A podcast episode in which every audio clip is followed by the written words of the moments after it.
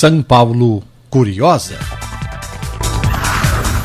A origem do bairro da Penha está ligada intimamente à religiosidade, pois seu nascimento se confunde com uma lenda que faz parte da história da fundação do local.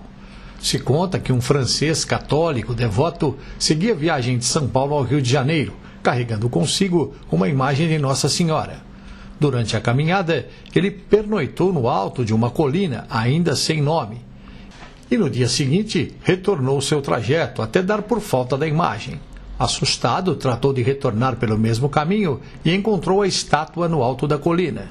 No dia seguinte, a estátua sumiu novamente durante o sono do viajante, que, entristecido, retornou e encontrou novamente a estátua no alto da colina que foi interpretado pelo francês como vontade da santa, que havia escolhido o local para se estabelecer. Penha significa penhasco, rocha ou rochedo.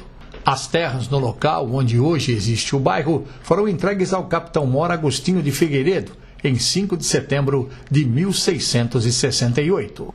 A igreja de Nossa Senhora da Penha então foi edificada e em torno dela cresceu o povoamento do distrito.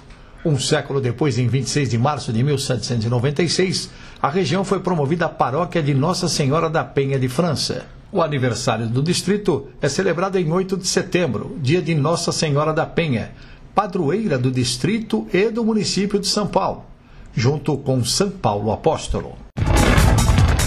São Paulo Curiosa.